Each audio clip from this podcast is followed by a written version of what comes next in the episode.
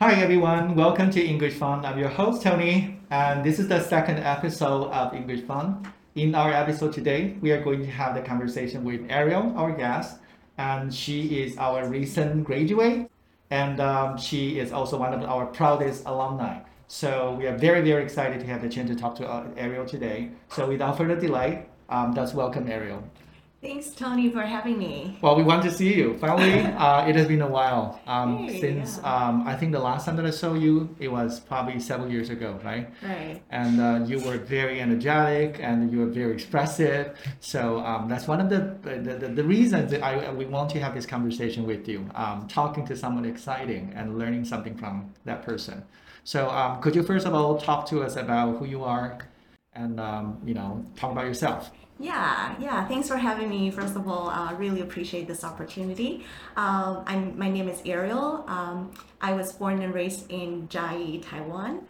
Uh, I'm a proud alumni of NTNU, uh, majored in teaching Chinese as a second language.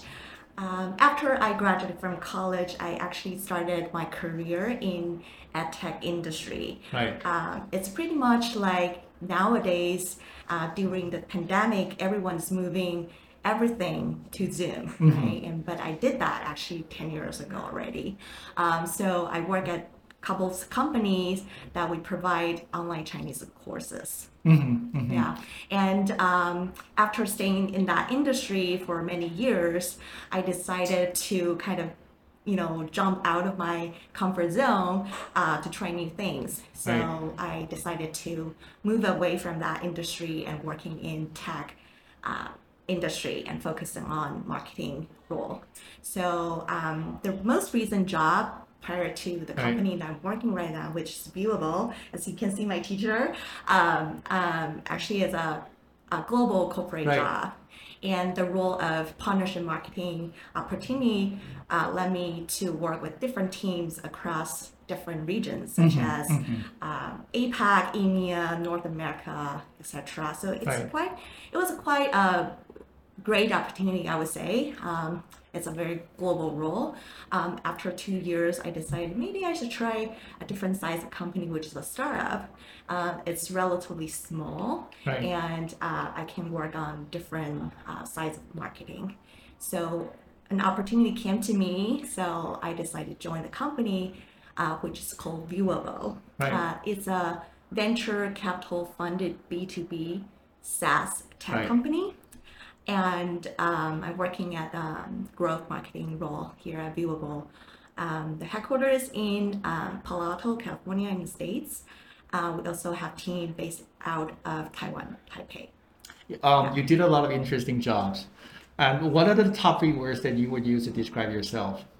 The top three Top- the- words. The, top three words that you think best describe your personality, you know, what make you a special person.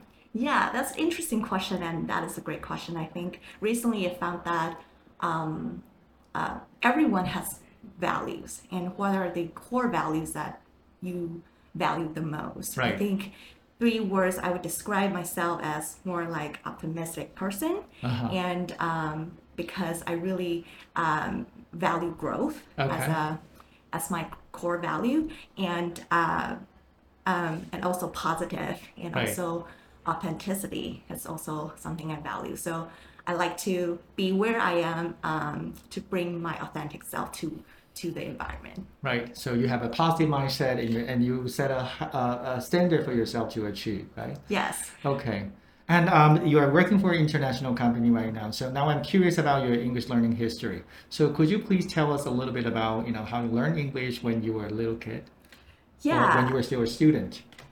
Yeah, that's one question I often get asked a lot is how come your English is so good?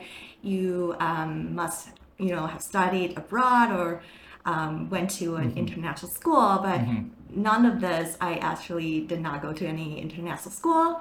Neither did I, um, you know, went abroad study. Um, but it's all, it's really um, comes down to the interest that I have, something that I enjoy, is just learning a foreign language. So it's like the key for you to open um, the, the door for to another culture, right? Yes, actually, that's a good point. Um, language itself, like English is a common language, it's a universal language, right?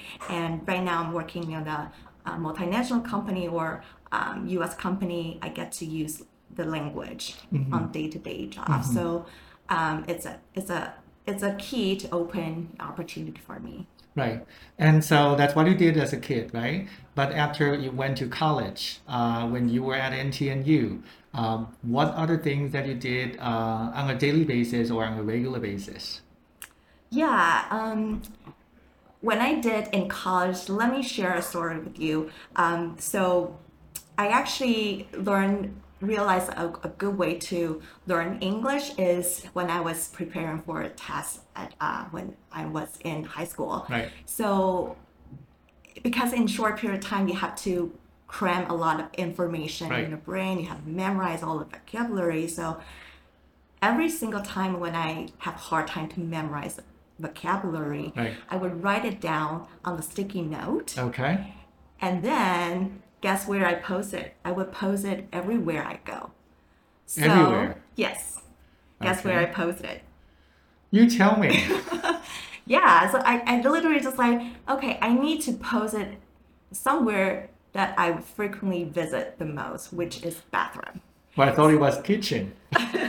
Well, kitchen is also one of place if you visit very often, but well, back in days that uh, when we were in high school, we didn't Right. really have time so about like go to school and home. It's like back and forth, just school and home, right? So Okay. So what did you do in your private time there?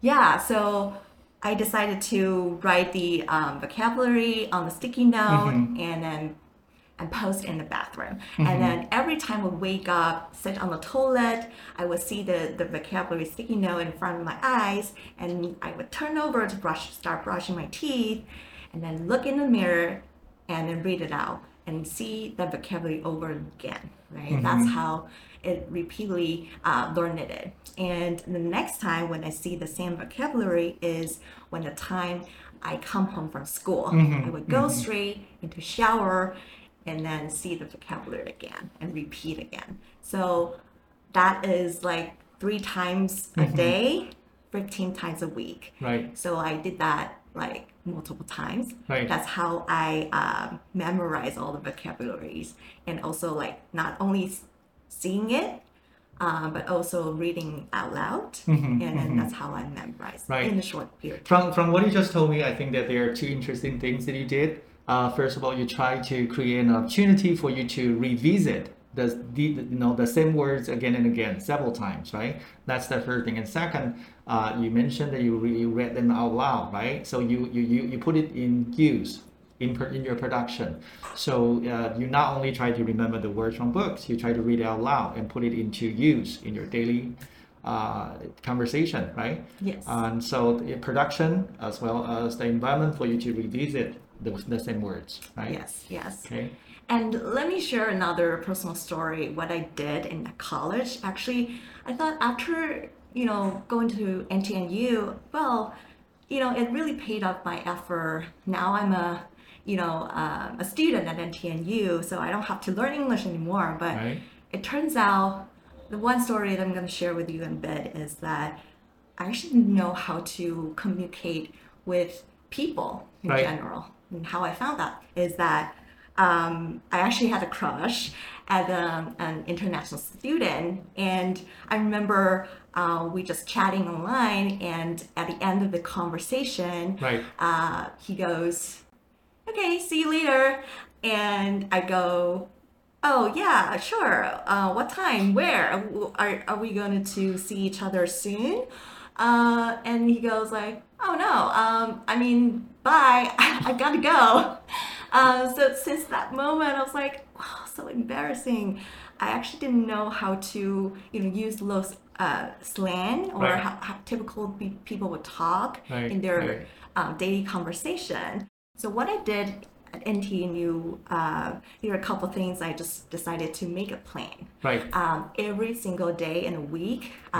I would just focus on myself and discipline myself. For example, like Tuesday, I Right. would find a linguistic exchange partner Right. from Mandarin uh, Training Center Right. where um, I can teach Chinese to that person, and that person can teach English to me. Okay. Wednesday, I would go to English Center Lab to find a tutor there to help me um, have a conversation. And on Friday, the the most uh, the, my favorite way to learn English actually to watch you, uh, YouTube video. At that time, YouTube video wasn't really popular in Taiwan, mm-hmm. but I mm-hmm. discovered a lot of fun videos where people would just film like uh, what they do in day-to-day life and that kind of way how I um, know or how people can talk in their mm-hmm. video or in their real world. Right. So Yeah. what you did is that you actually try to diversify, you know, the things that you did. You, instead of just doing the same thing every day, which might bore you, um, you, you did different things, you know, every day, uh, in a different, using different way to, to polish your language skills. And you talk to people, um, different people, and you use the resources at NTNU, right? And uh, you find your, your language change partner, and you also use our uh, English chat room service and talking to different people. You put language in use pretty much on a regular daily basis, right? Okay.